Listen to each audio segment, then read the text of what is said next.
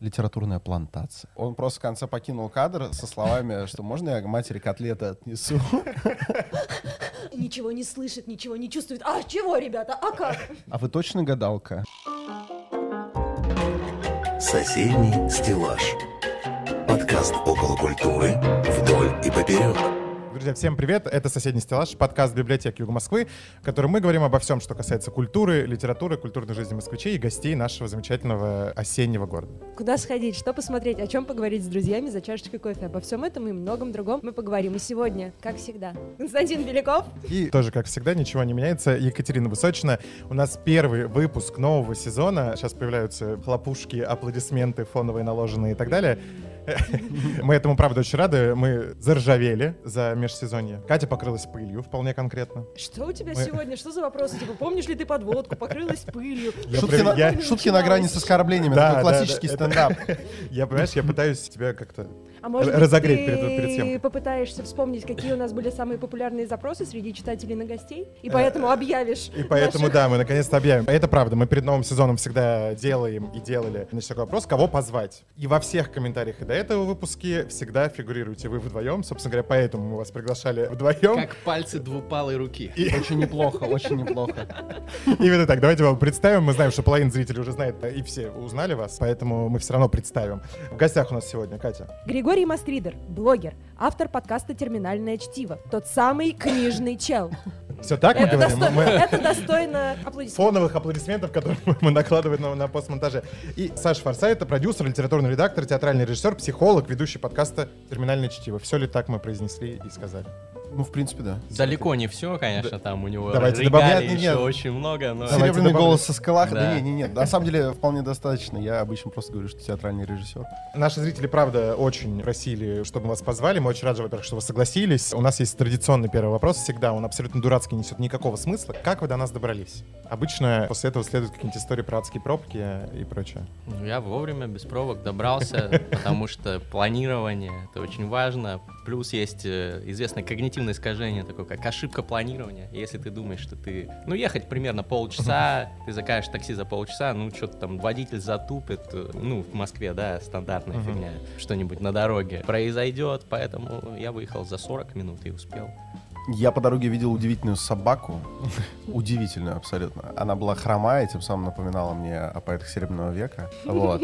Но она была мало того, что хромая, у нее было удивительное выражение лица, такое крайне счастливое Осмысленное? и абсолютно бессмысленное. Ага. Она напоминала м, празднующего второй подряд день рождения Гарика Мартиросяна. Вот такая собака была. Мне вообще кажется, что любой человек, у которого осмысленный, или человек или животное, у кого осмысленное выражение лица или морды, оно не- он не может быть счастливым автоматически. Как-то я не встречал людей с осмысленным выражением лица и абсолютно счастливым. Ну, кстати, да, это разве что если человек играет счастье, а, а счастье это чувство, и чувство играть нельзя. Но, кстати, я хотел бы оговориться, ни в коем случае не хочу сказать, будто бы Гарик Мартиросян похож на собаку. Это в обратную сторону не Подождите, но работает. Гарик Мартиросян и не поэт Серебряного века. А и мне не всё- собака, а мне- как, а мне как всё- много а мы мне выяснили всё- о Гарике Мартиросяне. мне Но всё собаки хотелось, чтобы- похожи на людей, да.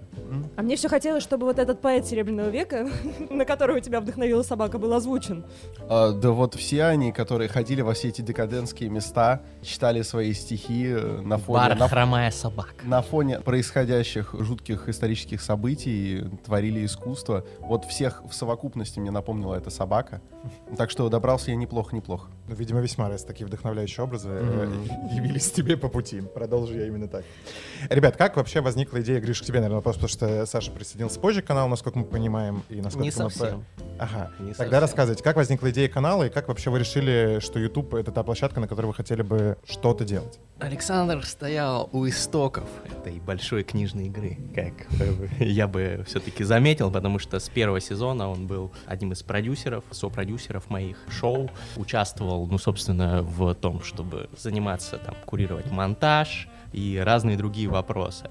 Мы, ну, с Александром достаточно давно дружим, и еще до запуска YouTube-канала «Книжный чел» ссылка в описании, подписывайтесь. Да, друзья, Значит, все- и подсказки у вас вылезают Да. везде, вот так. Еще до этого мы задумали вместе, когда пили пиво в самолете, задумали радиопередачу. Собственно, на «Говорит Москва» вели радиопередачу «Терминальное чтиво», Мгм. которая потом стала подкастом «Терминальное чтиво». А потом уже у него появилась видеоверсия. Потом уже у него, да. Вот, наверное, этот момент вы считаете моим присоединением к каналу. Да. а Хотя потому нас- что до этого был Это не только мы, я думаю, что половина зрителей, которые... Ну, вполне возможно, да. да-да-да. Но Александр был в команде канала с самого начала и помогал своими и продюсерскими, и режиссерскими инсайтами. В первую очередь, конечно, Александр режиссер, Мгм. хотя у него там много... Почему вы решили из аудиоформата уйти в видеоисторию? А, ну, мы понимали, что это неизбежно. Но мы не YouTube ушли, это- мы добавили просто. Нет, Да, я мы, понимаю. мы, конечно, да, до сих пор делаем, например, эксклюзивно в аудио подкасты. Вот с Юрием Вафиным Мгм. недавно у нас вышел, например, подкаст исключительно в аудио. Ну, во-первых, он аноним, скрывает лицо, во-вторых, так более лампово, да, слушать в ушах.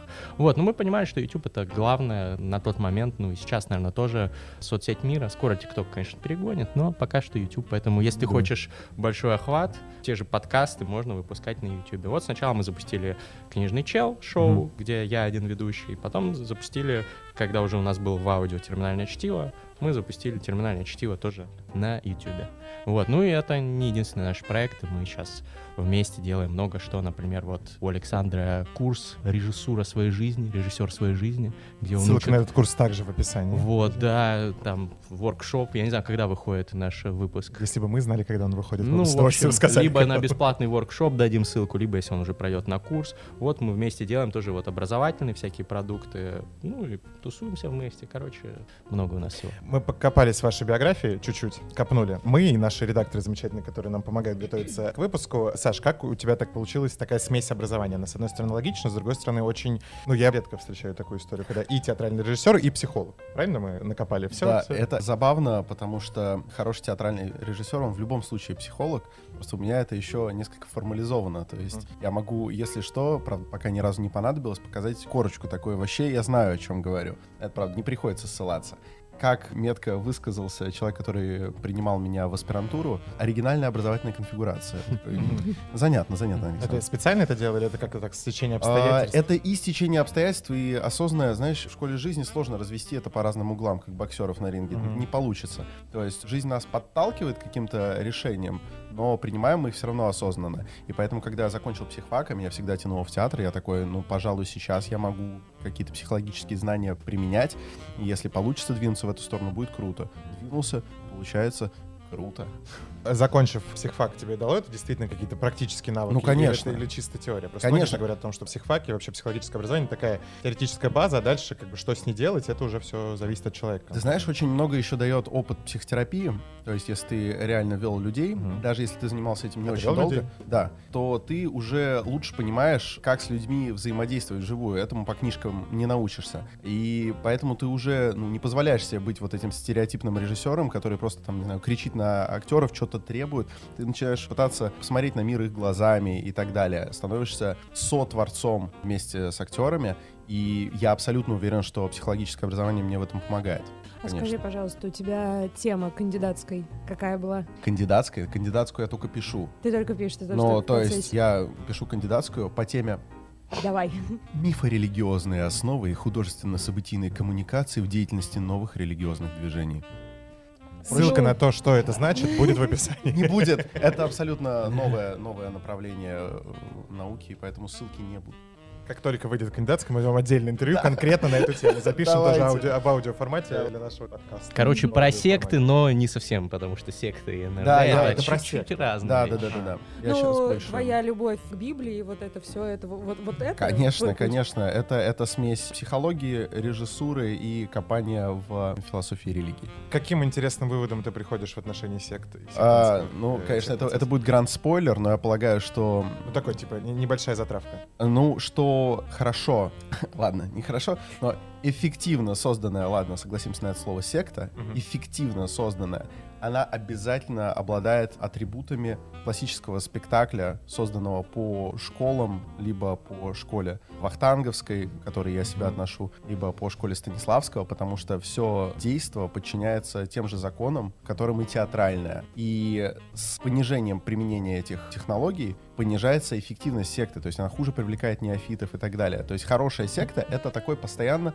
продолжающийся иммерсивный спектакль. Подожди, а почему ты именно в этом направлении смотришь? Логично ведь посмотреть в обратном направлении. То есть, да, школа Станиславского появилась намного позже, чем появилось там христианство и ислам. Ну, конечно. Но поэтому я занимаюсь именно новыми религиозными движениями. А, теми, которые появились уже после. Да, я занимаюсь конкретно... Тут же очень размытая классификация.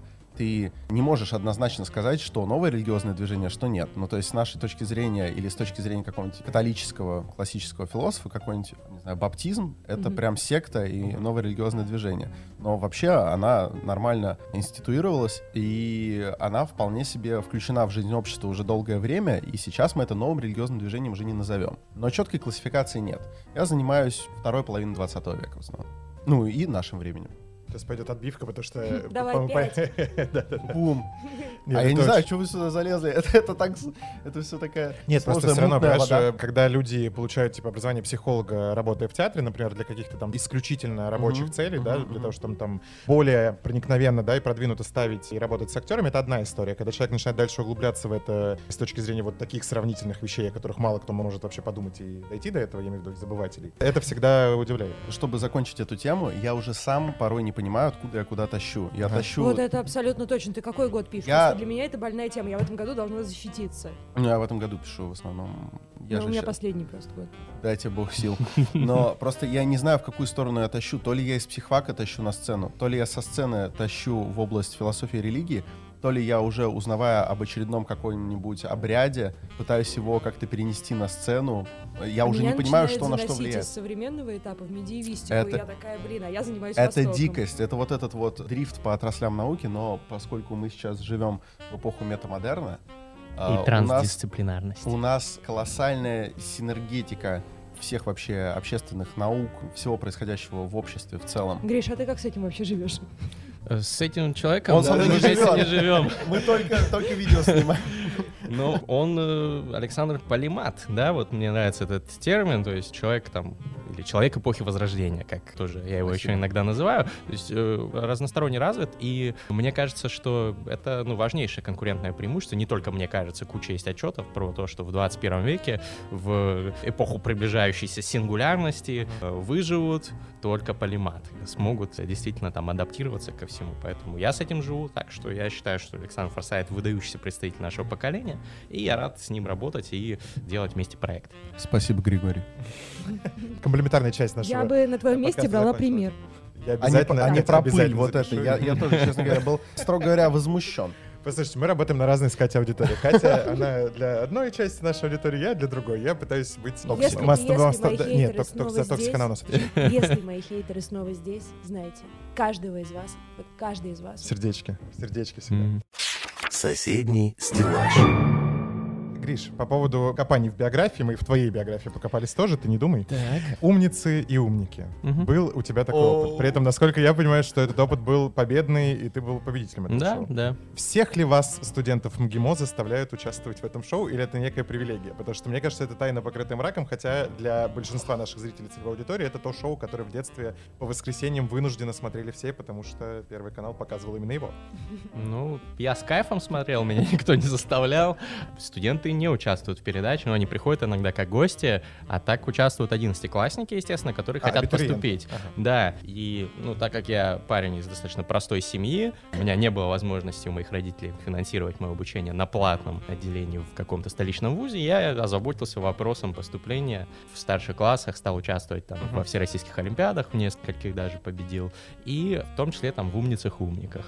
Ну, написал туда несколько писем, попал, выиграл, собственно, право поступления на любой факультет получил. Классный И был опыт. воспользовался. Ну, конечно, да, я закончил международно-правовой факультет МГИМО в итоге. Как ты вспоминаешь это шоу, я имею в виду с точки зрения самого процесса? Офигенное шоу, Вяземский крутой шоумен, эрудированный, харизматичный, очень вот я с любовью и с уважением говорю всегда об этом человеке. Пришлось прочитать много книг, и это было крайне полезно для моего дальнейшего развития. Я там всего Толстого по несколько раз То перечитал. есть ты специально готовился прям под эфир? Да, там заранее говорят темы, достаточно широко их очерчивают, то есть это, конечно, помогает тебе, но ко всему подготовиться невозможно. Ну, одна из тем была, например, Лев Толстой, его биографии и романы, да, и за месяц тебе звонят, говорят, следующая тема такая-то, через месяц, вот, встречаемся в Останкино, будут съемки. Ну, я обкладываюсь всеми этими книгами, читаю их залпом. Была тема, там, Конфуций, была тема американские отцы-основатели, была вообще тема великие учителя. Понятно, я прочитал биографии всяких там Пистолоца и Мгм. прочих. Ну, кстати, вот религиозных учителей тоже э, во многом пришлось поизучать. Патристика обязательно.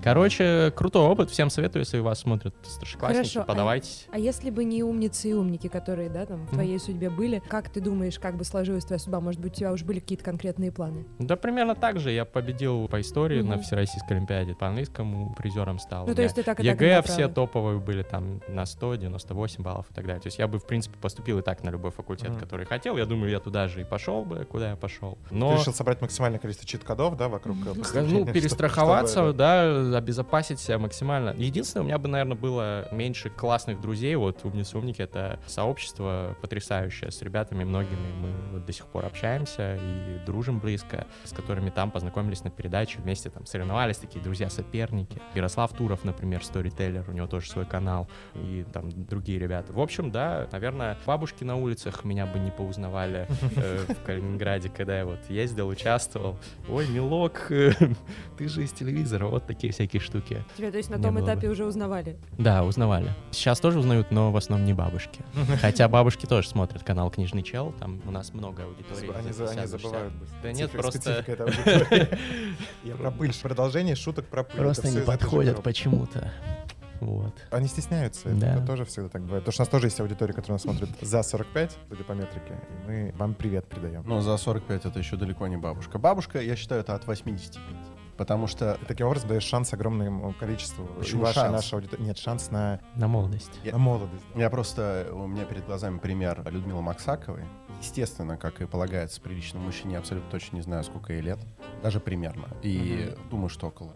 Ну, ей ближе к 40, чем к 30, скажем так. И я просто смотрю, меня вообще не интересует ее возраст, я вижу, что она держится как в самом расцвете женщина, и я уверен, что она еще десятки лет не будет сходить с подмостков, и поэтому, наверное, кто-то, чисто заглянув в ее паспорт, ну, и так неделикатно, может быть, даже назвал бы ее бабушкой, но такому человеку только пощечину и давать. Понимаешь, вопрос? Я абсолютно согласен с твоей позицией, но дальше это такая, скорее, исключение из правил и исключение из общепринятого понимания возраста женщины. А главное, что у самих женщин сильные переживания по поводу собственного возраста, и мне кажется, они делают из этого больше проблемы, чем люди, которых окружают. Поэтому... Мне кажется, ты в плену стереотипов. Нет, я в плену Ты, женщин. э, с- рассуждаешь позиции цисгендерного э, привилегированного белого мужчины. А у а у Ты нас- не можешь вы думаете, понять что в- понятие гендерного Сейчас вы в какую тему? То то то есть позвольте вмешаться женщине я- с возрастом. Я не думал, что мы здесь с тобой окажемся вообще на одной, на одной скамеечке. Ну так, что ты, что ты будешь нам То говорить? есть вы хотите сказать, что в нашем обществе не разделяют именно ту позицию, которую я говорю, что это действительно такое общепринятое В общественное? нашем обществе разделяют многие позиции. Безусловно, но есть масса, которая определяет то, куда движется большинство. Творожная масса. такое творожная масса. Мы, как инфлюенсеры, должны,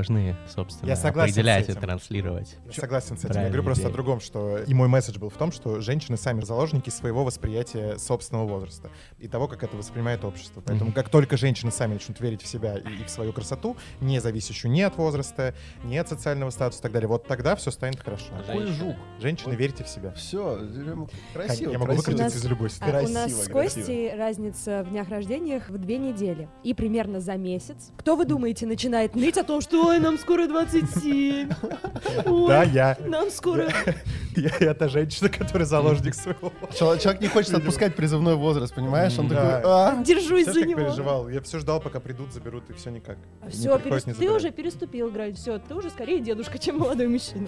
Ребята, возвращаемся к каналу и к разговору о книжном челе, как о проекте. В какой момент вы все-таки решили, что Саша присоединяется, я имею в виду, уже входит в кадр, и у вас начинаются совместные истории на канале? То есть мы, мы поняли, что как бы Саша был в команде всегда, а дальше... Позволишь? Да, Это просто довольно забавно. Это очень похоже на вот эти истории, когда нервный режиссер сидит-сидит на репетициях, сидит-сидит на репетициях, и в какой-то момент говорит, а, иди, да, я сам сыграю. Вот, и, скорее всего, сыграет хуже, чем актер, но как минимум что-то свое интересное вынесет. Сначала меня Гриш позвал в кадр просто в качестве гостя книжного чела, а мне в кадре понравилось. Я огляделся, но самое смешное, что, видимо, это понравилось Грише. Пару раз мы даже поэкспериментировали с совместным, или один раз, с совместным ведением книжного чела. У нас был гость, уже упомянутый Юрий Вафин. Мы провели этот выпуск вдвоем. Но потом поняли, что все-таки есть разница форматов, где мы вдвоем, где мы поодиночке. И, ну, так вот совсем плотно я присоединился просто, когда мы решили делать видеоверсию подкаста «Терминальное чтиво». То есть мы поняли, что в кадре нам вдвоем быть, просто это совсем другая передача. А передача у нас на двоих уже есть. Так что же нам выдумывать заново велосипед? И мы этот подкаст сделали еще и видеоподкастом, осваивали через собственные шишки этот замечательный парный видеопродакшн с гостями. Не без косяков, но пришли к тому, к чему пришли. Нет, ну, как терминальное чтиво, для тех, кто не в курсе, вот выходит этот подкаст как отдельное шоу на видеоверсии на канале Книжный Чел. И там у нас чуть другой, как говорится, вайб, чуть другая атмосфера, тональность, э, более игривая, разбитная, с матом. Не пугайтесь, если вас это смущает, посмотрите «Книжный чел», там более все чинно. И еще у Александра есть свое шоу. Я долго его убеждал в том, что это необходимо. Передача Форсайта, Перефарс, тоже на канале «Книжный чел» выходит. Must watch. Там о культуре, об искусстве уже в чистом виде и соло. Это скорее вы зрителям нашим, кто обязательно вас подпишется, потому что мы, естественно, и подписаны, и смотрим. Но каждый смотрит, простите, но каждый смотрит. А тут в воздухе много пыли просто. Мы же в библиотеке. Катя же сыпется, поэтому, собственно говоря, это... Какой ты, вот сразу видно, кто что смотрит. Конечно, конечно, я смотрю... Канал «Книжный чел». Все, мы оба смотрим канал «Книжный чел», просто с разными целями. Да? Ребят, Подумайте, ничего плохого. опять же, проводя анализ канала и, да, смотря на то, что вы делаете, то, что вы транслируете для вашей аудитории, мы понимаем, что идея трансгуманизма как некого принципа вашей жизни, там, философского течения, которое вам наиболее близко, вы его очень часто транслируете, и это, ну, как нам показалось, что это лейтмотив, который, да, идет в течение Это он. всех. Это к нему. Ну ты Да. тоже теперь трансгуманист, видишь, записан. Ну, в смысле, я, я бы не сказал, что это основное философское течение. Это которое- да. Да, а вот у тебя, пожалуй. Давайте сейчас мы разберемся основное и не основное. Сначала про трансгуманизм. Что Как такое вообще, трансгуманизм, для наших зрителей сказать, и для как вообще появилась эта идея на канале, что она стала так очевидна для нас. Итак, друзья, что такое трансгуманизм? Это страшное слово. Трансгуманизм — это философия и основанное на ней общественное движение, которое учит нас, что человеку стоит улучшать себя с помощью достижений науки и технологий, в том числе бороться с болезнями и со старением. Ну, это вот как основное. Самые разные штуки. Есть биохакинг новомодный, это тоже часть трансгуманизма, когда ты пытаешься как-то прокачать себя. Многие биохакеры, правда, это делают всякими ненаучными способами. Я как бы не буду сейчас всех одобрять их, но есть такое. Вот. И есть борьба со старением, разработки в этой сфере. Очень много там ученых сейчас занимаются этих стартапов. Миллиарды долларов сейчас начинают наконец-то, спустя долгое время, прислушались там крупные бизнесмены, миллиардеры Кремниевой долины, стали вливать деньги, и уже есть определенные прорывы. Там на всяких мышах эксперименты показали, что можно там в полтора-два раза увеличить продолжительность жизни. Сейчас на людях уже первые эксперименты там с испытанием разных лекарственных средств проводятся. В принципе, ну, наука нам говорит, что нет никаких каких-то прям фундаментальных ограничений того, что сколько мы можем жить. Ну, то есть есть в природе живые организмы, которые живут, ну, не вечно, но очень долго, то есть не стареют. а могут умереть только там, если их хищник съест и так далее. Вот, ну, эта идея для меня очень вдохновляющая. Я, наверное, трансгуманист уже лет 10 точно могу себя назвать трансгуманистом. Пришел к этим идеям во время чтения разной литературы, и научной, и художественной, и философской. И мне кажется, это самые вдохновляющие идеи, которые только есть, потому что если мы при нашей жизни сможем, например, победить старение, Это радикально изменит мир, это спасет очень многих людей от страданий. Стареть не классно в целом, да, если можно не стареть, я думаю, что большинство людей выберет не стареть, если можно не болеть, большинство людей выберет не болеть. Другой вопрос, что там жить вечно хочется или нет, это уже дискуссионный вопрос, кто-то говорит не хочу, ну, никого там заставлять, понятно, трансгуманисты не собираются, но в целом жить долгой, счастливой и здоровой жизнью, наверное, хотят большинство людей. И я поддерживаю идеи трансгуманизма, и Александр тоже по касательно его так сейчас задело, но он, он тоже, так как мы вместе ведем подкасты, часто общается с трансгуманистами, мы вместе, получается, чуть-чуть транслируем в публичное поле эти все идеи. Мне кажется, что это мой долг как инфлюенсера этим заниматься, потому что чем больше людей узнают о положении вещей в этой сфере, тем больше, например, талантливых людей пойдут работать в биотехкомпании, которые занимаются разработкой в этой сфере, или пойдут в какие-то исследовательские центры заниматься этим, или будут инвестировать в эти компании, инвесторы, потому что на нас подписано много достаточно там крупных инвесторов и так далее. Мы, понятно, там Россия не самый главный рынок в этой сфере, но в России очень много хороших стартапов и проектов по биотеху, по борьбе с старением. И плюс у меня есть англоязычный канал, где я как раз вот на английском общаюсь с экспертами, с учеными рядовыми. Обриди Грей, например, такой бородач, как на, на Гэндальфа похож. Вот он у меня был там, еще много разных. Вот, и, ну, на международный рынок тоже хочу распространять эти идеи. Мало кто это делает сегодня, поэтому я решил, что нужно стать этим человеком, который будет евангелистом трансгуманизма. На твой взгляд, за какими решениями в этой области будущее? То есть что нам поможет там через 50 лет с вами собраться в том же прекрасном молодом состоянии на юбилейном выпуске нашего или вашего Мгм. подкаста и обсудить, как ты был прав вот тогда 50 лет назад? Ну, неизвестно. Неизвестно, что сработает. Куча сейчас разных Ну вот что медицинских сейчас? интервенций есть, ну, трендовое и, скорее всего, поможет это разные вещи. Трендово, там, например, эксперименты по переливанию плазмы молодых людей Мгм. старым людям. Еще всякие там биохакеры американские это делают. Джо Роган так делает. Янг плазма называется. Ну, это помогает там чуть-чуть себе замедлять старение, но в целом я не думаю, что это радикально как-то повлияет. Трендовые инъекции стволовых клеток тоже многие делают. Тоже частичное там омоложение происходит, ну, вряд ли это панацея. Я думаю, что, скорее всего, это будет какая-то комбинация медикаментозных средств. Вот то, что сейчас уже показывает эффективность на разных видах животных, скорее всего, что-то такое для человека найдут. Может быть, это будет там комбинация медикаментозных средств, там, наномедицины, какие-то там Оцифровочка еще может сработать. может сработать, вот, да, Александр сказал про оцифровку сознания, но это я более скептически к этому отношусь, потому что очень большие мощности нужны, чтобы оцифровать наш мозг. Пока это не удалось сделать никому Имеете в и близко. мозг, и все, условно говоря, все воспоминания, эмоции человека Ну, в, э, загрузить в, ком- в компьютер или в облако, да, свой мозг. Даже крошечный мозг каких-то там мельчайших организмов оцифровать очень сложно. Ну, то есть сейчас вот ведутся как раз работы такого рода, да, человеческие, там слишком много синапсов и Мгм. слишком много всего. Ну, важно же понять, что в начале 2000-х мало кто мог представить, что у каждого в кармане будет по плазменному сенсорному телеку, да? Это Вот. понятно. А они там есть. Ну, то есть, может быть прорыв. А Короче, может быть в разных направлениях. Люди пытаются, разные проекты есть. Всем советую погуглить про трансгуманизм, почитать. как- Сейчас, прости секунду, пока мы прогуглить про трансгуманизм. Какие три, например, три, пять, одна книга для начинающих трансгуманистов ты посоветуешь? Мы обязательно в библиотеках их выставим как совет Книги, для ну, начинающих трансгуманистов. Ну, наверное, давайте начнем с художественной книги, моей любимой «Гарри Поттер и методы рационального мышления», потому что в ней, пожалуй, лучшая апология трансгуманизма с точки зрения там этического морального обоснования этого движения. Это вообще фанфик, то есть книга по мотивам Гарри Поттера, который написал очень уважаемый исследователь в сфере там искусственного интеллекта и лидер мнений в сфере методов рационального мышления Эльезер Ютковский один из умнейших людей нашего времени, и книгу очень классно написал, художественно, захватывающе. С точки зрения литературы, все мои знакомые писатели, кто читали, говорят, что классно написано, нам нравится. Лучше, чем Роулинг Гарри Поттер. Хотя я нежно люблю Гарри Поттера оригинального. Это первая книга для знакомства с идеями, ну, плюс там методы рационального мышления пропагандируются. Очень много полезных всяких инструментов, Мгм. которые ты можешь применять к своей жизни, чтобы принимать лучшие решения, ну, достигать успеха и так далее. Для этого нужна рациональность.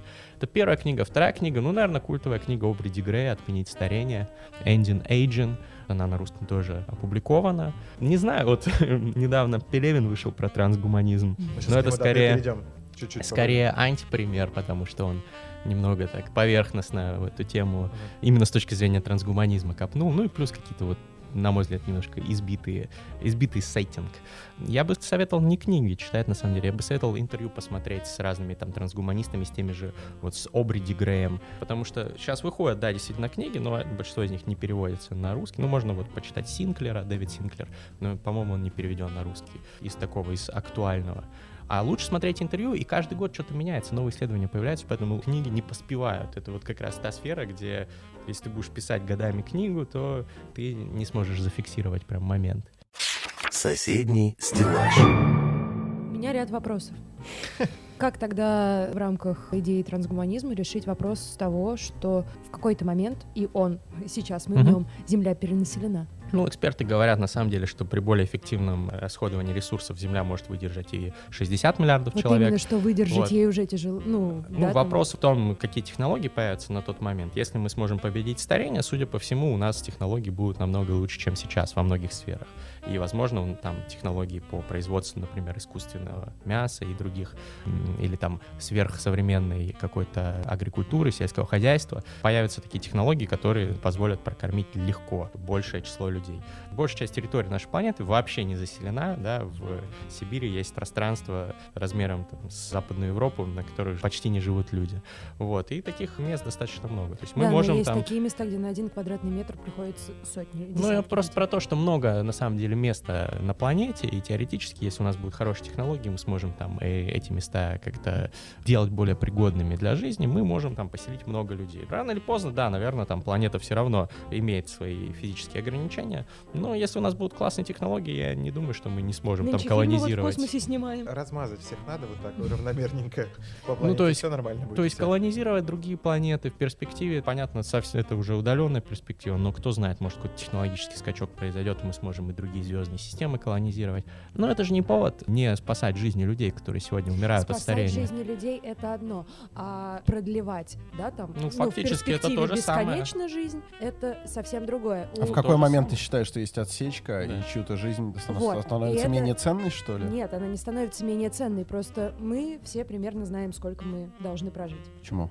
Мы пока не знаем, в А том-то ты, и ты дело. помнишь в Библии вот эти старцы, которые Мафусаил. жили да, по 800-900 А лет? Библия — это жестокая книга во многих отношениях, по моему э, Ну да. скромному мнению. Но там же есть клевые вещи. Да, там Мир, есть мир жесток, вещи. да, но тут есть замечательный кофе. Библия жестока, Мгм. но там были люди, которые жили по 800-900 Да. лет. И они жили намного ближе к моменту создания. То есть если мы даже думаем с позиции религиозного человека, они чаще всего спорят с трансгуманистами, то здесь отличная ссылка, что ближе к моменту создания люди жили подольше. То есть, в принципе, замысел Бога не ограничивается, там, не знаю, 80 годами при благополучном старении. Но смотря на то, что происходит сейчас, человек хочет быстрого счастья, человек хочет чего-то, вот он захотел, вот он получил. И наша основная, ну вот, вот для чего вы живете? Вот э, что для вас было бы максимальным пределом счастья? Вы бы сказали, все, вот это вот то, чего я хотел.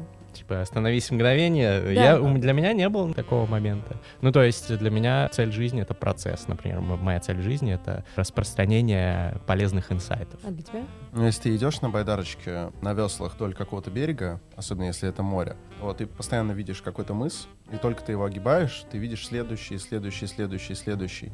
То есть, если даже сейчас я к чему-то стремлюсь, я же осознаю, что в какой-то момент, когда это будет достигнуто, я не скажу, о, все, передо мной откроется что-то новое обязательно. Об этом Томас Ман писал, об этом многие, многие великие. Или это же вот в данной ситуации мы говорим не о восхождении на вершину, что какая-то верхняя точка Мгм. есть.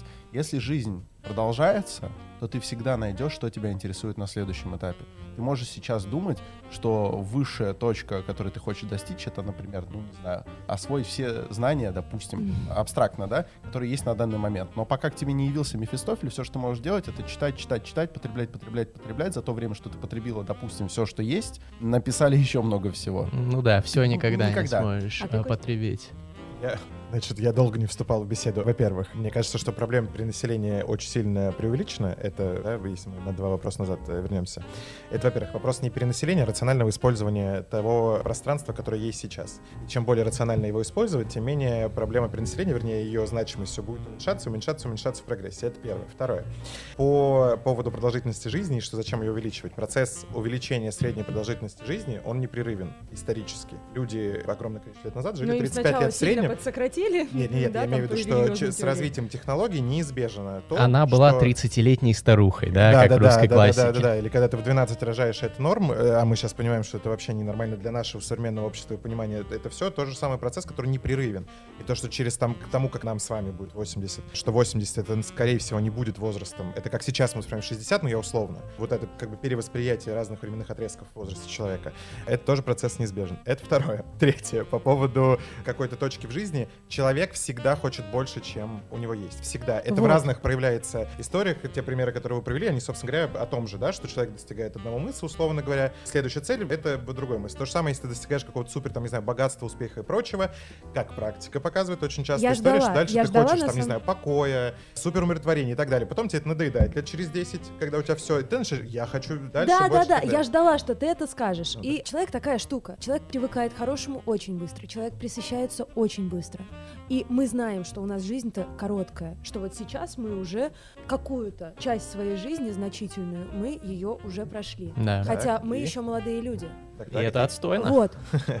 И к чему И ты? что, и что дальше? Человек присыщается, присыщается, присыщается. И когда ты понимаешь, что у тебя не так-то много впереди, твой организм тебе не позволит больше, ты каждую вот эту вот минуту, у тебя родился ребенок, и это для тебя счастье.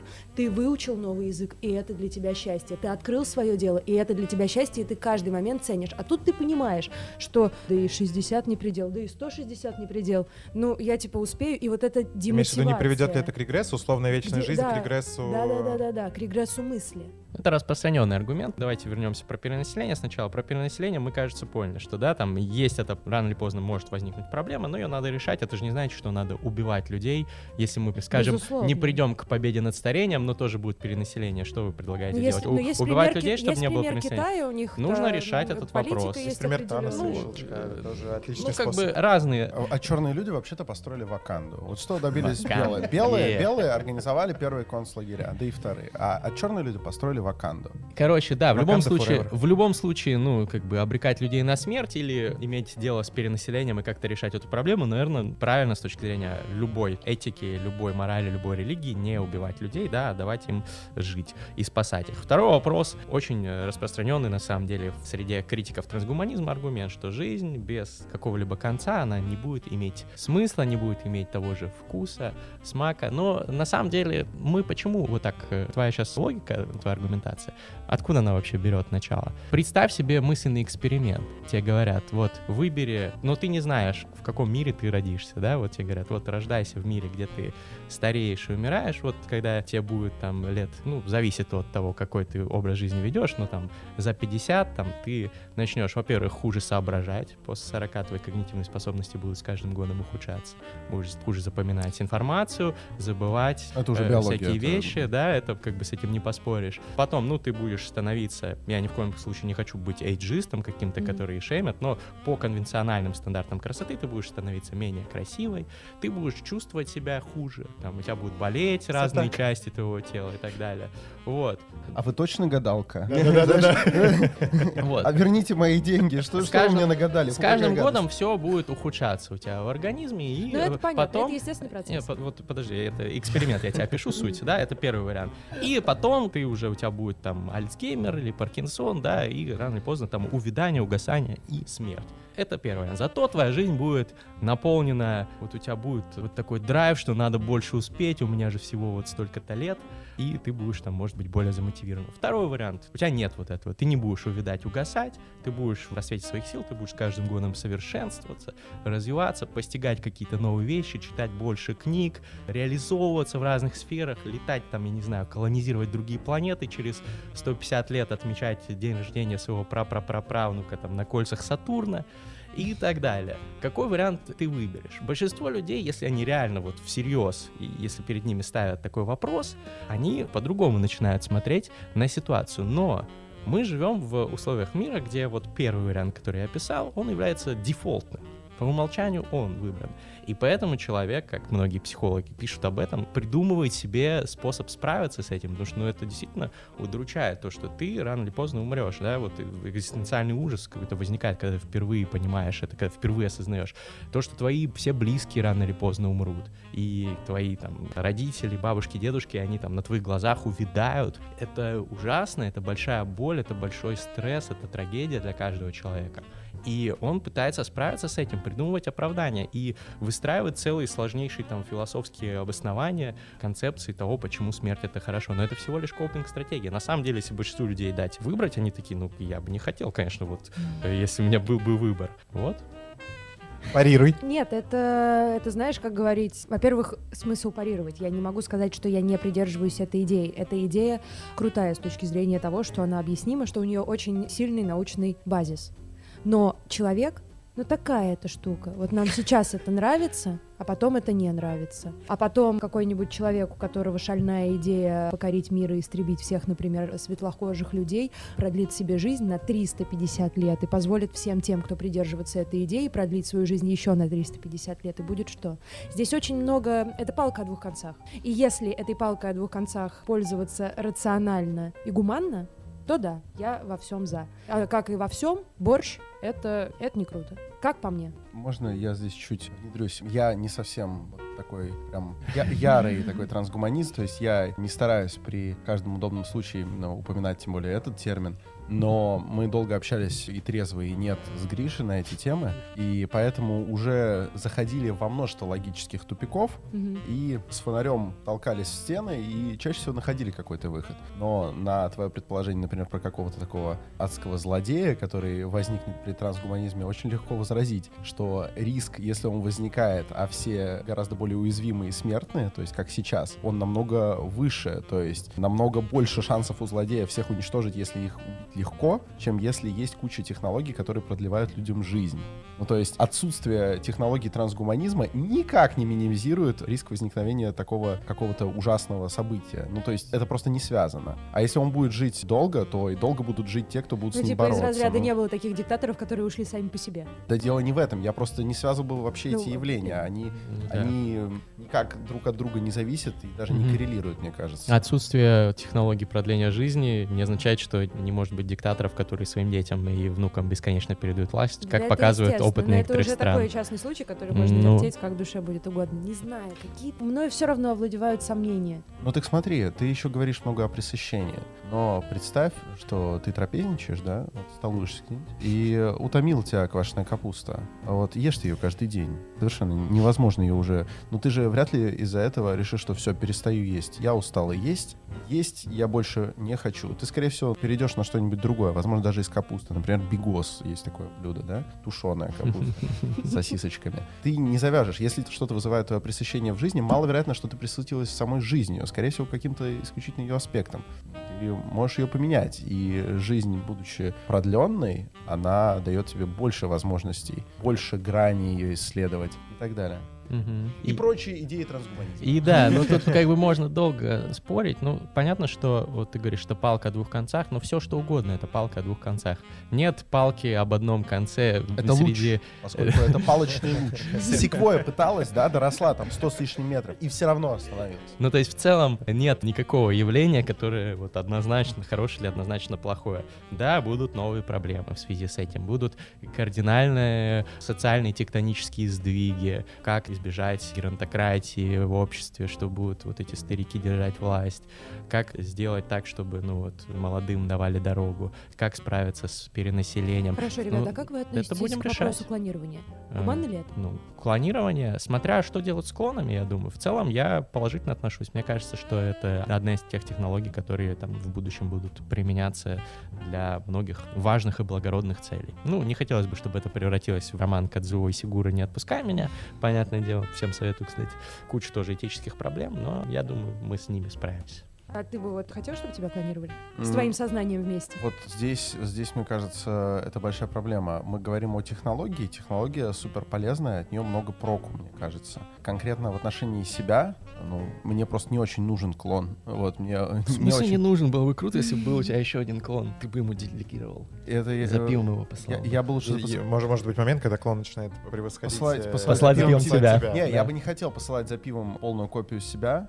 Во-первых, потому что это дебильно. Вот, прикиньте. Но он Да. будет младше тебя, ты же его сделаешь. Нет, Нет. это уже не клон. Короче, я не знаю. Но он будет такой же. У меня- же у Нет, меня биологически такой же. много вопросов к клонированию исключительно с точки зрения религиозного человека, потому что вот здесь мы вступаем в серую зону.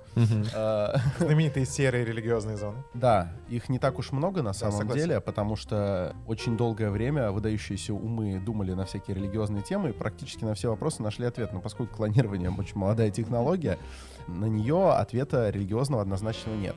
Да и вдобавок, когда мы говорим о религиозном ответе, надо еще определиться с тем, какая религия отвечает. Они ответят радикально по-разному. Ну, нужно хорошенечко, хорошенечко посидеть над книжками и решить вообще, можно ли и не является ли это посигновением на область, которая исключительно в ведении создателя. Но если мы говорим о самой по себе технологии абстрактно, вот в вакууме, то она, конечно, безусловно полезная. Но потому что она может решить ряд человеческих проблем. Человеческие проблемы решения требуют. О, да. Соседний стеллаж. Мы не будем углубляться в Пелевина, я тебя от этого предостерегаю. Я имею в виду с точки зрения трансгуманизма и того, как он пронес эту идею. Если коротко, вы недовольны, вы правильно понимаю? Я не читал. Новым романом. Ну, я доволен, что он вышел. Я читаю Пелевина вне зависимости от того, что он пишет, любую новую книгу. Но, конечно, я недоволен тем, что он не заморочился особо. Видно, что не погрузился глубоко человек. То есть в трансгуманизме куча куда более сложных и каких-то неоднозначных проблемных сфер, которые можно было бы раскрыть, чем то, что м, трансгуманизм, значит, богачи получат все технологии, а бедняки, они будут, значит, лапу сосать. Я думаю, что, ну, вот этот троп использовался уже столько раз, что уже стыдно его брать. Да, прикольные, интересные, глубокие философские идеи у Пелевина были, да, местами любопытные каламбуры, местами, как говорят сегодня нынче, кринжовые, но местами неплохо. И старый добрый Пелевин там есть. Местами какие-то поэтичные моменты, глава про самураев, например. То есть мне, я получил много положительных эмоций, но и негатив присутствовал. Поэтому, ну, можно ссылку в описании оставить. У меня там подробный критический разбор, где я ругаю Пелевина за этот роман. Как вы вообще относитесь ко всему такому пиар-окружению Пелевина с точки зрения той скрытности своей личности, которая, во-первых, вокруг него выстроена, Мгм. во-вторых, той истории с журналом Esquire Сергеем Минаевым, которая случилась, да, в курсе? Я в Который- курсе. Слышал, да? Ну, Значит, щас журнал. Esquire разместил на обложке своего последнего выпуска якобы Виктора Пелевина, а за два, по-моему, или за три дня до презентации обложки в сети, в телеграм-каналах начала активно гулять фотография, как будто бы Пелевин проводит автограф-сессию, и что вот Пелевин появился на публике, типа. Ну, Вот типа это ключевое, потому что все это было устроено журналом Esquire, как некий рекламный ход для нового выпуска своего журнала и, соответственно, самого романа. Актера загримировали. Я хотел бы Да. на одну секундочку только вернуться к э, именно роману. Я не читал «Трансгуманизм», это единственная книга Пелевина, которую я не читал. Мгм. Прям вот единственная. Но судя по тому, что рассказывает Гриша и прочие люди, которые уже прочитали, возникает такая аллюзия на шутку про Бондарчука. Про то, что если в фильме Федора Бондарчука на стене висит ружье, то у Сергея Бондарчука оно висело намного лучше. Мгм. Вот. Ровно так же я так чувствую, что даже вот этот вот подход сам Пелевин очень круто же раскрыл в «Снафе». Да, И- Снаф отличный. Вот. То есть вот этот Снаф Biz, где доступ Мгм. к технологиям есть у богачей, а все остальные это урки, это супер. Вот это круто. Вот. А то, что я слышу про трансгуманизм, это как будто бы в КС-очке оружие у тебя тоже, а скин новый. Counter-Strike. Да. Мгм. Для И, и за этот скин еще просят тысячу рублей, да? Сколько стоит новая книга Пелевина? Не знаю, мне Они бесплатно. Ну, дорогие. типа, да, Ну 800 Ну да. 800, Не, ну скины есть типа дороже, но в целом, ну, а зачем? Вот уже было хорошо. Ну, я думаю, прочитать все равно стоит, Александр, то есть получишь Да я определенное обязательно в удовольствие. какой-то момент Я имею в виду, Вот. смотрите, да, вы- возвращаясь немножко да, к вопросу и по- Про тоже пиар, то, что да? по- про пиар и про то, что не потерялся ли за этим Пелевин как писатель вообще за всей этой историей. Ну, я не знаю, он что-то потерялся как писатель. Исписался ли он немного? Ну, а- Определенно, да, Снавшие каждый... Чапаева и пустоты пустоты больше не будет. Да, да, каждый год выдавать там по книге уровня Generation Pay или Чапаев и пустота, нет, невозможно. И не факт, что он вообще когда-либо напишет что-то такого уровня. Последние годы он пишет, ну, я бы не сказал, что это посредственная литература, это все еще классная литература, Это но такая уже, уже не тот уровень. Билетристика более массовая и менее нацеленная в вечность. Да, но people have it, как он сам пишет. Насчет пиар-стратегии, ну, красавчик, отличная пиар-стратегия. Бэнкси, Бабангида и На- Насколько, Пелевин. Учитель, Бабан Три, учитель. три человека, которым удалось примерно что-то такое сделать. Хотя не они одни, среди писателей было много, да, и сейчас есть тоже, кто в затворничестве, ну, там, Ажар можно был вообще вспомнить. выдумкой. Ну, клево же, да. Вот насколько, на ваш взгляд, вообще литераторам и большим литературным деятелям нужен вот этот там некая пиар-стратегия вокруг своего имени и своих произведений? Потому что у меня позиция всегда о том, что многим, наоборот, этого не хватает. Конечно. Сто пудов. Конечно. Ну, 21 век, эпоха соцсетей и так далее. Если ты хочешь быть успешным писателем, ты должен заморочиться с пиаром. Это больше половины успеха, наверное, даже. Ты можешь написать какой-то великий роман, его никто не прочитает. И, скорее И- всего, это происходит. Скорее И- всего, это происходит, и да, мы их просто постоянно. не видим, и, возможно, никогда не увидим. Я думаю, это ошибка выжившего, то, что есть там писатели, которые вообще никак особо ничем не занимались, ну, типа Сальникова, но у них взорвала книга, выстрелила. Ее же Петрова в гриппе издали сначала в каком-то журнале, который, ну, в принципе, мог никто и не заметить, и в итоге не стала бы это супер популярной книгой, и Сальников не начал бы хайпить, как говорится, так, как он это делает сейчас. То есть я думаю, что есть миллион таких Сальниковых, ну, без какого-либо неуважения к нему, отлично. М, Писатель, у меня тоже был в шоу, всем советую посмотреть. Но есть другие такие же писатели, которые вот не выстрелили Успели из-за посмотреть отсутствия пиара. Да, я недавно А, посмотрел. как, как ваше мнение? Смотрел, нет? Да, и мы не обсудили до сих пор. Какое упущение. Но я бы 7 из 10 поставил. В целом, хорошо, есть спорные моменты. Я не Книга помню, лучше. сколько я поставил. По-моему, я поставил 5 из 10, но это тот случай, когда 5 из 10, но я рекомендую людям смотреть. То есть то, что это не понравилось мне, не значит, что это не интересно. То есть это прямо не мое, но это важное событие. Я не очень люблю режиссера Серебренникова, но нельзя ему отказывать в том, что он таки умеет делать дела. Или вот если вспомнить его старый фильм «Изображая жертву», вот это прям бомба. Э, Мне кажется, это высшая точка Серебренникова как кинорежиссера на А данный ученик? момент. Ученик. Мне вообще не нравится. Но, опять же, это нравится, не нравится, это не имеет отношения к Да, искусству безусловно. никакого. Поэтому 5 из 10 не нравится, но при этом я вижу, какие приемы там применялись. Там фантастическая абсолютно операторская работа, там есть Мгм. ряд хороших актерских работ. Неожиданно хорошо играет Иван Дорн и, Да. ожи- и ожидаемо хорошо играет Тимофей Трибунцев.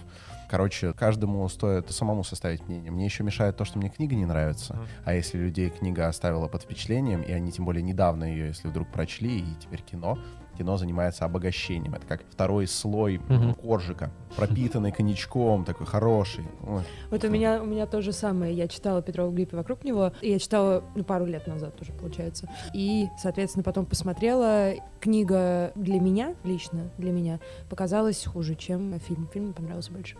Ну да, книга мне совсем не понравилась, а фильм, видишь, я даже советую. Мне кажется, книга лучше. Я думаю, что это один из лучших русских и русскоязычных романов этого десятилетия. Предыдущего десятилетия. так, интересно. Это просто... Почему? Но это супер вкусовщина. Я понимаю, почему Александру не понравилось. Мы с ним это обсуждали, даже вот в книжном челе. Да, что И предыдущего, да, но вот если бы вышло в этом десятилетии, то, конечно, шансов у этой книги бы не было, потому что в этом десятилетии, скорее всего, будет написан какой-нибудь труд самим Гришей, и все. А, я думал, ты про Александра все, затмится. Не, все я затмится больше абсолютно. по нон-фикшену пойду, я думаю. Ну ладно. Но, тем не менее, это тоже может быть большой книгой десятилетия. Просто ты меня так хвалил, тогда Мгм. я выдержал паузу, Спасибо. стал хвалить обратно. Это весы хвальбы взаимные. Да. Да-да-да. В общем, друзья, Петров в гриппе, если вы не успели еще посмотреть, он еще до сих пор идет в кино. И на кинопоиске, по-моему, будет HD-релиз цифровой совсем скоро. Может быть, уже на момент, когда выпуск выйдет в эфир, может быть, он уже будет релизнут. Посмотрите, напишите свое мнение в комментариях, как вам, стоит ли смотреть тем, кто еще не смотрел. Соседний стеллаж. Про Пелевина продолжение разговора не будет, потому что мы про него, по нему закончили, да, Катя? Все. Да, да, закончили, конечно. Виктор Олегович, все. Так, да, Виктор Виктор, Олегович, всего все, с доброго. ним все. Ему эфирного времени хватит, я думаю, что наш канал не основной поток его обсуждений. У вас в выпусках «Книжного чела» огромное количество, такая плеяда главных русских писателей прошла через вас в плане интервью.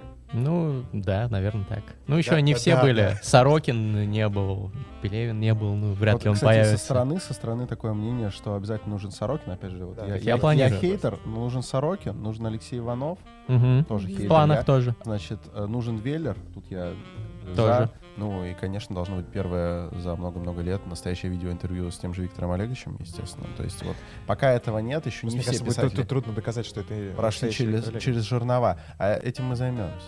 Этим мы займемся, это мы сделаем. Мы пруфнем.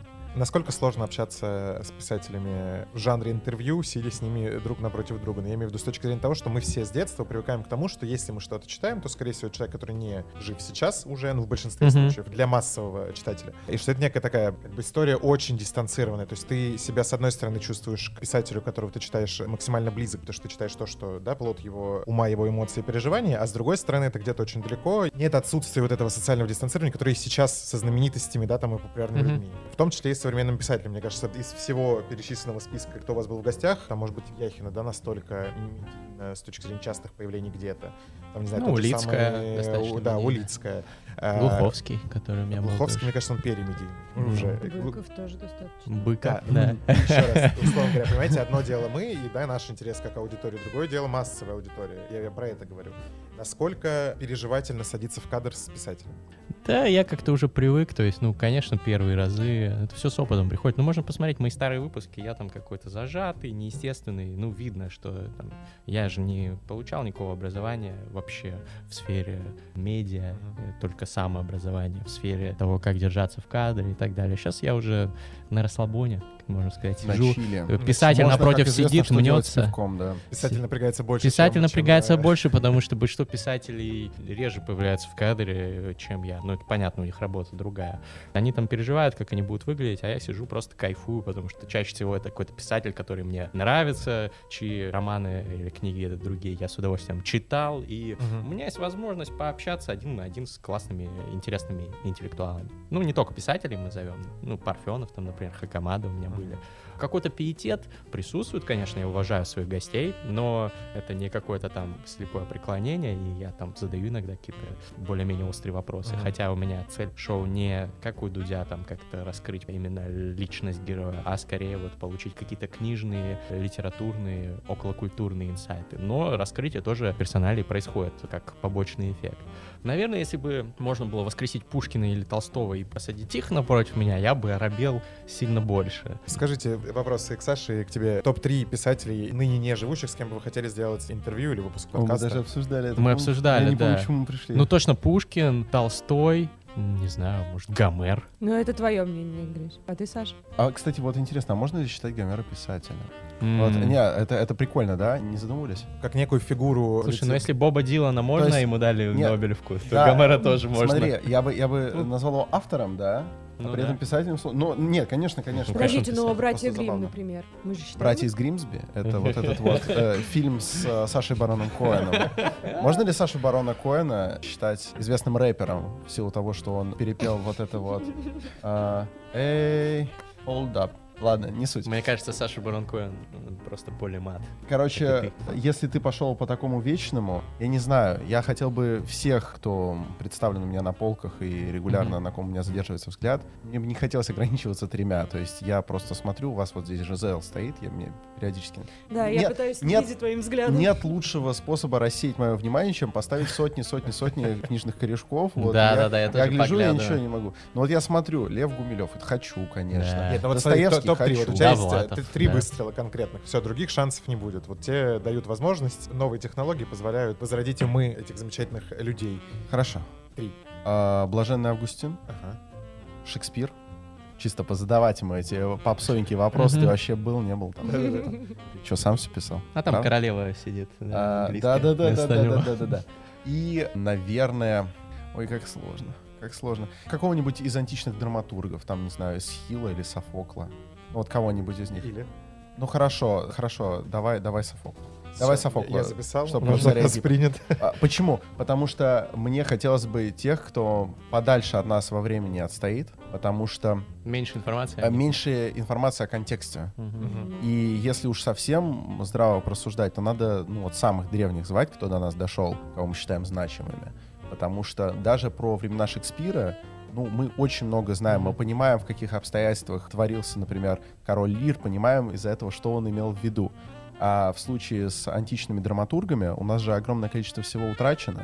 Все состязания драматургов ведь состояли из трех трагедий и пародиевой драмы. И у нас ни одной пародии в драмы нету. Вообще ни одной. Как клево было бы их воскресить и спросить, что это было. То есть Записано, что оно было. Как это происходило? Спросить про мистерии, про Асклепиона, который всегда находят рядом с театронами. Сколько вопросов. Ну, короче, там были бы долгие интервью. Да. Вот. Много, много часть- эти частей. Да, а из ныне живущих, ну, как бы все уже сделано, потому что на книжном челе был Андрей Замай. Я, кстати, всем рекомендую посмотреть это Отличный интервью. выпуск. Это удивительно недооцененный современный мыслитель, на мой взгляд. И постмодернист, метамодернист. По поводу выпусков. На ваш взгляд, лучшее интервью на книжном челе для вас лично? Самое успешное? А вот что значит самое успешное, что Для значит тебя. лучше? Не, не по просмотрам, там по А, аналитике и так далее, а лу- с точки зрения довольностью тем, как это вышло, твои личные. Вот когда ты выходишь, и ты вот просто у нас, да, там вот из всех интервью, которые у нас было, у нас совершенно разные взгляды. У нас было интервью с Гузель Яхиной. И после М. него я, я не помню таких ощущений, чтобы у меня были после разговора с кем-то еще. Я прям летала, несмотря на то, что, да, там к ее творчеству я прям, ну, Мгм. ей говорила в целом, что, да, что-то разделяю, что-то не очень. Понятно. Ну, не знаю, есть вот два выпуска. Ну, во-первых, это не интервью, а подкасты. Я все-таки чуть-чуть вот подушню исправлю, потому что это фа- жанр, себя жанр беседы. интервью. Вот сейчас Да. это подкаст, да. А, так что да, но два, наверное, выпуска, которыми я больше всего горжусь, э, что их сделал и рад, это выпуски с Обри Ди Грэем, главным исследователем старения в мире, вот этим бородачом, про который рассказывал, и Питером Сингером, а, отцом-основателем движения эффективного альтруизма, идеологию, которую я тоже пропагандирую на канале. Эффективный альтруизм — это про благотворительность, про то, как применять методы рациональности к благотворительности, как помогать миру эффективнее и решать глобальные проблемы. Питер Сингер, журнал «Нью-Йоркер» назвал его самым влиятельным философом современности. Он, собственно, еще в 80-е задал тренд на борьбу за права животных, вот, вегетарианство и так далее. Вот, очень оба крутые чуваки, и есть русскоязычная версия обоих этих интервью слэш подкастов. Вот Александр Форсайт как раз выступил в роли актера озвучки. Своим бархатным баритоном озвучил замечательных этих людей. Ну а так много неплохих выпусков, которые мне в целом нравятся. Ну вот, Александр, как на твой взгляд? Может быть, ты мне напомнишь Ну вот у меня выпуск? тоже всегда возникает вопрос. Мы говорим, если о самом успешном, или о самом значимом, или о самом удавшемся. Мгм. Это будут абсолютно три разных ответа. То есть, э, что принесло максимальный Хорошо, хайп. Самый, самый удавшийся, на твой взгляд, скорее так, потому что то, что удалось, это значит, что в нем все задачи, которые были поставлены перед этим выпуском, в какой-то более-менее максимальной да, точке Мгм. сошлись. Я уверен, что Гриша вряд ли разделяет мое мнение, потому что там на самом деле была куча накладок, сложностей, и все это еще было записано дистанционно, но для меня самый, самый крутой выпуск «Книжного чела» — это с Биг Бидером. Ага. А, Мне дико понравилось, потому что это для меня абсолютно по-новому раскрыло этого писателя. При том, что я не фанат Бегбедера, но он действительно интересно высказывался. Он был очень живой, Мгм. очень странный. И этот подкаст превращается действительно в погружение в личность. Не только обсуждение каких-то вопросов литературных, жизненных, а ты прям ныряешь в Бегбедера, даже несмотря на то, что это все по зуму. Мне кажется, вот это получилось. Биг вот удалось. чел. Удалось. И тоже Александр его озвучил. Ну, я бы дополнил, я вот сейчас специально открыл канал, смотрю ролики. Ну, вот, мне кажется, с Улицкой удачно получилось. Он и по просмотрам, там 350 тысяч просмотров на текущий момент, но и по атмосфере, по тому, как у нас какой-то коннект выстроился с ней, и ну, мы с ней очень, очень тепло пообщались, мы были у нее в квартире, тоже там антураж любопытный. Я думаю, этот выпуск один из удачных самых. Выпуск с Андреем Аствацатуровым, кстати, который не самый хайповый персонаж на моем канале, но вот много достаточно просмотров набрал за счет того, что просто интересные инсайты про Ага. битников, про Улиса и так далее. Много прям действительно классных моментов. Я считаю, что это удачный выпуск. С Поляриновым у нас отличные несколько выпусков. С Алексеем Поляриным, современным русским писателем. Риф советую. С Замаем однозначно. С Александром Форсайтом у нас серия выпусков есть, которые мне дико нравятся. Не только потому, что мне нравится сам Александр. Не а только потому, что он сидит рядом, да? да, объективно там, ну, у нас хорошая химия, как говорится, да, и мы друг друга, на мой взгляд, неплохо дополняем. Вот последний выпуск действительно хороший. Мне редко нравится, как я прям где-то говорю. Все время я начинаю стопать и думаю, господи, я недостаточно хороший пример привел. какой-нибудь случай, Мгм. знаете, мне Гриша говорит, приведи пример неудачной пьесы, которая в руках хорошего режиссера превращается в шикарный спектакль. И я мнусь-мнусь потом говорю об инсценировке Салтыкова-Щедрина. Нормальный пример, но есть же гораздо круче. Там по Славкину «Взрослая дочь молодого человека», Мгм. которая стала у Анатолия... а, Нет, мы не помощники. Я Щас. понимаю, что ты думаешь, что мы сейчас тебе поможем в этом, но нет. Ладно, черт с ним. А, У меня бывает, что вылетает Бывает, просто бывает. какая-то какая-то персоналия. Если что, хорошо знаю, про кого говорю, который Мгм. начинал с а, Морозовым и Рахильгаузом, потом они У разошлись. нас на монтаже появилось сейчас имя. Да, да, да, да, да. Ну, вот я вот сейчас пруфнул, чтобы что я знаю, про кого говорю. Я Да. удивлен, что у меня вылетело имя. Вот, лучший пример. И я такой, эх, не сказал. И вот в последнем выпуске таких случаев действительно мало, Мгм. и поэтому я считаю, что он удался. Отлично. А я еще хочу дополнить про выпуск, который удался, и не шоу «Книжный чел», но на канале «Книжный чел» наше общее шоу, Мгм. подкаст «Терминальное чтиво», и видеоверсия тоже есть. Подкаст с идущим к реке. Мы сделали, блин, подкаст Это с супер, Сержем Дурдачником, этим современным философом, который... э, ну, Который вот в миллионах ролик. измерений, Я э, прожил фрактальное подобие. тысячу жизней в миллионах измерений и так далее. Мы прилетели к нему в Краснодар, засняли выпуск, ну, это было великолепно. Мы прошли эту подкастерскую игру, как нам написали подписчики, потому что это реально финальный босс, я не знаю, с кем сделать. Ну, с Пелевиным, да, наверное. Настолько же легендарный человек. Вопрос от подкастеров к подкастерам. Как вы работаете с тяжелыми спикерами? Насколько меняется ваш подход? В общем, кто, на ваш взгляд, самый тяжелый спикер был с точки зрения того, как расположить к себе, М. расположить к беседе? Всегда есть такое. Не говорить сейчас, что нет, все было хорошо, у нас все нормально. Да нет, нет, бывает. знаем, что это- Ну, мы им наливаем обычно, это помогает. М, ну, Мы Виски бы тоже наливали, если мы не не снимали в библиотеке. А что, А в библиотеке нельзя пить? Вот это открытие. Сейчас мы это, А я просто не, правда это не не для знал. кадра, но с матом-то нельзя ругаться в кадре, хотя она очень хочется. Иногда бывают такие выпуски, где очень хочется. А я не видел Но- нигде таблички, что нельзя пить. Может, вы придумали прав- самоцензуру? правила общего пользования библиотеками, где запрещено это, если кто-то будет это типа нарушение общественного порядка условно. Это не мы придумали, это мы просто как сотрудники транслируем. Наверняка есть какая-то лазейка. Конечно, снимать не в библиотеке, а на фоне библиотеки. Вот это. Нет, ну на выпить до придумывают библиотеки. читатели. Да, выпить до библиотеки. Что придумал крылечке. читатель, Катя, да, может инсайт. Господи, там термокружки. Да, да, да. пакеты с соком, Мгм. все что угодно идет в оборот, и они обходят это. Но рано или поздно, например, в маленьком зале ты чувствуешь запах, и ты подходишь, Ты ловишь. и говоришь, друг мой, как так-то? Нет, ну смущать других людей тоже неправильно, конечно. Нужно делать это все красиво и осторожно. Да, Но согласен. мы алко-энтузиасты с Александром. Мы пьем виски на подкаст. Какой у нас был сложный гость? Когда У тебя, у тебя Быков был. У меня был Дмитрий Быков, да, вот в Вот книжном Быков челе. это прям легенда. То есть у нас выпуск с Быковым это такая притча во языцах. То есть Ну, он был- вас пытался подготовить. Давайте Быков? отдадим ему Быков пытался подготовить котлеты для матери. Да, да, да. своей. А, потому что он просто в конце покинул кадр со словами, что можно я матери котлеты отнесу? На иголках, на иголках человек сидел. Быков максимально спорный вообще персонаж. Странный был выпуск. Выпуск А, был Быков очень странный. респект. Да, я однажды его в метро встретил, значит, он был в босоножках таких специфических, а вот, и я смотрел на его ноги, потом смотрел на его лицо, потом снова на ноги, что-то вспомнилось. Вот видите, какие вещи помню, а фамилию режиссера... Дмитрий, можете мне написать, у меня классный стилист есть. Может быть. Дмитрий, если Приведем вы в порядок прийти, прийти поунижать еще двоих ведущих, пишите нам на почту, которая есть у нас в описании о канале, мы с удовольствием проведем с вами интервью. Ну, Мне уже надоело, пока меня обижают, унижают. Нет, это, мне кажется, что это будет интересно. Я А мы обижали? Нет. Ну, слава Здесь богу. А были мы люди, которые вам меня... расскажем про наших спикеров и как у нас что-то происходило периодически. А Я- чё, аж может быть сейчас? Да нет, ну разные все равно есть спикеры, разные по сложности восприятия, по сложности того, как садишься в кадр и так далее. Потому что, опять же, с Яхиной для нас был первый писатель среди, Мгм. собственно говоря, первый пока единственный из всех. Мы не Ну, ставили себе такой задачи. у меня Лукьяненко. А, Лукьянин, когда у нас был, но это был не в формате подкаста, это был тоже синхрончик для эфира для другого, потому что у нас помимо этого есть большие прямые эфиры, там на Библию ночь, например, мы в этом году 9 часов были в эфире. Нам нужно было 9 часов развлекать людей разными всякими историями классными. Из жизни. Да, если вы захотите потратить 9 часов своей жизни, вам скинем ссылочку, посмотрите, там все было хорошо.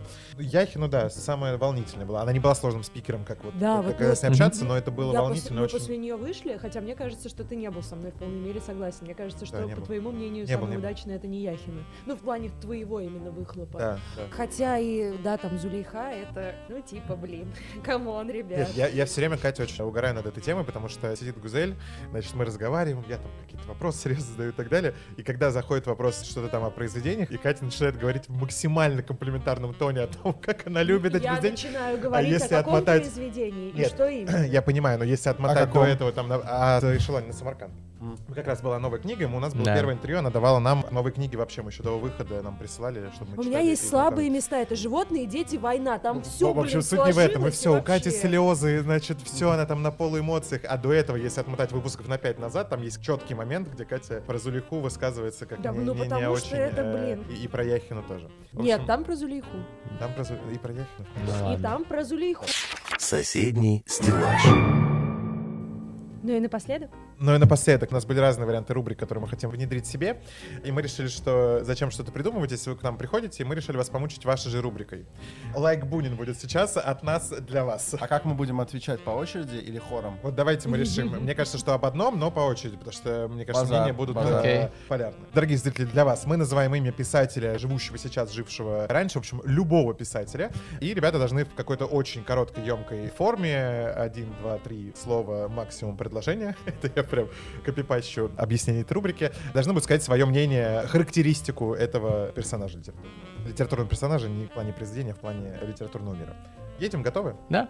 Давайте, с кого начнем? Пусть Гриша. Да, у тебя будет время тогда подумать. А потом следующий потом, да, первым да, мне, да, да, ну вот так вот, Все да. по-честному. Клево, в соседнем- клево, в соседнем стеллаже все по-честному. Красиво. Э, Кавка. Если кто-то готов первый, Первый абсурдист. Первый. Досрочный ответ. Первый психонавт. Отлично. Виктор Пелевин, о котором мы уже поговорили сегодня. Стареющий гений. Литературная плантация. Неплохо. Это как будто там много негров. Да, да, да, да, да. Неплохо. надо подумать. Ага, Дарья Донцова. Любимка. Кра- Крашиха, да, как вы говорите? Я, я, я даже, я не переплюну. Я хотел что-то такое, но если любимка уже есть, я тоже отвечу любимка. Кундера. А, да, действительно. Должны были вчера. Ну, давай я буду первым. Невыносимо хорош, но уже немного пошловат. Из-за того, что слишком его как-то вот взяли на щит не слишком глубокие люди. Еще не прочтен Александром Форсайтом. Абсолютно ничего. Ну а что, у всех есть? Ну, Пробелы. это, это все нормально. Я Да, просто что- радуюсь, что ты тоже, ты тоже человек, который что-то не читал, Да, оказывается. у меня всегда просто, мне приходится, по-моему, это Чебутыкинская реплика, где он рассказывает, что обсуждали книгу, а я не читал. А на лице своем изобразил, будто читал. И все тоже. Пошлость. Вот. И я всегда вынужден себя остановить такой, типа, вот так не надо.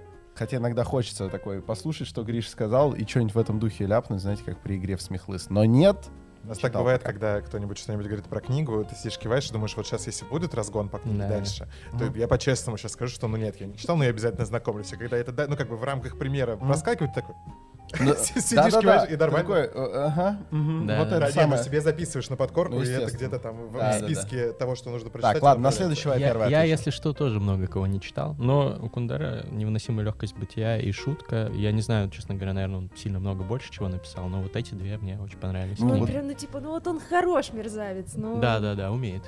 Отлично, Простите. едем дальше. Михаил Евграфович Салтыков-Щедрин. О, смотри, как О! мне подарок, я не ожидал. Папа. Отец. Гриша, твой вариант? Если бы Сорокин жил в 19 веке. Хорошо, хорошо. Диккенс, Чарльз. Его снова начнут читать, когда выйдет блокбастер. Сериал, По- Или материал Netflix. А пока что нудноват для большинства читателей. Я, честно, не перечитывал много лет, поэтому не беру сейчас какие-то вердикты однозначные выдавать. Я бы назвал его новый Сервантес. Обожаю Диккенса, просто фанат. Прям все рассказала и поняла, что этот не мне вопрос был задан. Да, э, к слову о Сервантесе. Сервантес. А, Герой передачи Форсайта, одного из лучших выпусков. а, Ссылка в описании. Первый участник объединения антихайп. На самом деле, ну что, он все по логике антихайпа сделал. Все сделал по логике антихайпа. Антихайп. Антихайп. Братья Стругацкие. Крутые чуваки. Все время он отвечает, да, первый? Не соблюдаешь очередь. А я путаюсь. Да ладно, какая разница. Саш, нам такого щедрина мы тебе прям адресно. Ты был первым, кто ответил. А и Б. Мгм. Овидий, начнем с Саши. Кто? Овидий. А, ну это база. База. Сейчас модно писать база. База. Я, кстати, не читал видео, вот тебе тоже ответочка. Красава. Ну, естественно, я читал пересказы всякие, но это не то. Анна Ахматова. Пробирает. Что вы, я комсомолка? Осип Мандельштам. То есть хочется его сравнить с этим, с фейсом поздним.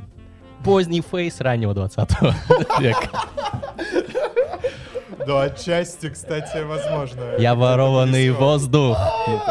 Класс! Вы не слышали трибют альбом, посвященный Мандельштаму, который выходил? Ну, Я слышал? Окси э, трек, по-моему. Очень неплохо, Ну. очень. Осип. Мандельштам. Максимальный жир.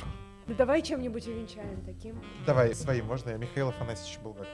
Как финалка. Хорошо, что Галина Юзефович здесь Что не присутствует. сегодня? Почему у Галины Юзефович проблемы с Михаилом Афанасьевичем? Да. Лично? Она в шоу Да, да, «Книжный да. чел» Она, сказала. она сказала, что единственное, без чего русская литература не могла бы обойтись, это записки юного врача, без всего остального легко. Я, ну, прям в корне не согласен.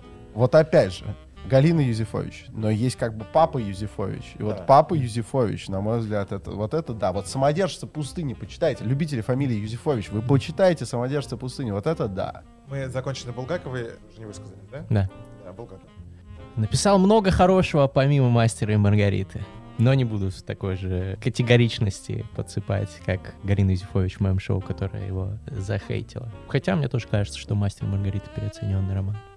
А, это судья своего времени. Короче, там сверхтеатралы поймут тут связь с Диккенсом, с МХТ, Булгаковым и его пози- Короче, вот, вот если кто выкупил полностью этот прикол, Напишите в Напишите в комментариях. комментариях. Объясните в комментариях, если ваше объяснение будет правильным, мы с удовольствием что- что-нибудь придумаем. да- Дайте мне по- по- по- послушать, Лем. эм, Станислав Лем? Так. Ну, во многом провидец, наверное. не дурно. Хотя так, конечно, можно про многих фантастов сказать. Ну, Блин, я так любил цикл про навигатора Пиркса. Мне он так нравился. Ну пусть будет банальное и пошлое любимый фантаст. Но она банальная и пошлая, если она банальная и пошлая, но это же честно. Это, это честно просто, ну, Всё, я не честно, знаю, я испытываю глубокую любовь ко всему у Лема, кроме, пожалуй, романа «Фиаско». Прям реально фиаско получилось, на мой взгляд. Но, Может, такая и была цель. может быть, тогда странно. Но в целом это просто супер крутой дядя. Прям Супер. Супер. Друзья, вот всех замечательных перечисленных писателей за редким исключением мы вам советуем перечитать. У нас Дарья Донцова просто попала сюда. Хотя, кстати, кто не знаком с творчеством Донцовой, одну книжку просто для понимания почитать, почему бы нет. И ее берут, это популярное Да, чтение. мы, мы как сотрудники библиотек можем сказать, что ее би- берут в библиотеках. ее в библиотеках, во-первых, у нас нет Донцовой, новых никогда в закупках и так далее, но ее спрашивают, скажем так. То есть ее... а почему тогда нет? сложно? Запрос есть? Вы что, не Ну, м, э, читатель ориентированный? Мы читатели ориентированы, но есть как бы некие правила комплектования, которые зависят, например, от литературных премий крупных, типа там «Ясной поляны», «Большой книги» и прочего. Есть некий все равно сравнительный анализ того, что берут в книжных магазинах, ну, каких-то крупных сетках Ну так. Дарью Донцову Уже не берут. так, как ее брали до этого. Да, она самовыпускаемая, но это не продается в крупных книжных, это скорее продается там типа в палатках «Союз Печать». Ну, то есть вы и дискриминируете, значит, Вот да. мелкий А к тому же, вот бизнес. не знаю, какой-нибудь Малый. Бухнер при жизни уж точно... Мелкий книжный бизнес, Донцова это Вы за конъюнктурщину, получается, выступаете. Ну, короче, ты за Донцову За книжных высоколобых Ты. Донцову Конечно, библиотеку. Виолетта... Не помню, как Виолетта зовут. решает, уме- что Виолетта было. расследует. Сейчас. Виола э, Тараканова. это О, Виола, да, да. Виола Тараканова расследует вот этот вот, это Виола. Тараканова и кто-то там еще была. Нет, вообще про библиотеки отдельная тема. Но это вы- очень долгий разговор. Но при этом просто, понимаешь, если вдруг вы так уж удивительно сложилось, это тот человек, который приходит в библиотеке и просит Донцову, почитайте что-то типа же призо. Вас не меньше торкнет, чем от Донцовой, читать это очень легко, и при этом это, ну, прям классом выше. Ну, это, Агату прям- Кристи Это прям такой детектив. Вот, понимаешь, детектив, но без, без э, Агаты Кристи уже тебя к чему-то чуть-чуть обязывает. Ты Ну, не такой- знаю, легко очень читается. Я понимаю, Напряга. но как будто своей именно своей статусностью. Мгм. Вот Думаешь про детектив такой Конан Дойль, Агата Кристи. Мгм. Но есть Себастьян же Призо. Ребята, Не читал, кстати. Да, ловушка для Золушки. Название интригует. Название. Название это- похоже на что-то Да, из да, Донцова. да, да. И Название при этом, похоже при этом это прям классная такая, классная крутая Россия литература. 1. Соседний стеллаж. Розыгрыш. Вы же нам что-то принесли. Наши дотошные редакторы всегда требуют от наших гостей, чтобы они что-то принесли. И вас мы тоже дотребовали. Давайте Чё сейчас принесли? магия монтажа. Вот, смотрите, замечательный мерч. Это лонгслив называется, и насколько я понимаю. Ну, лонгслив, да, тип, э, то есть футболка с длинным рукавом, как у меня в Ага. детстве говорили.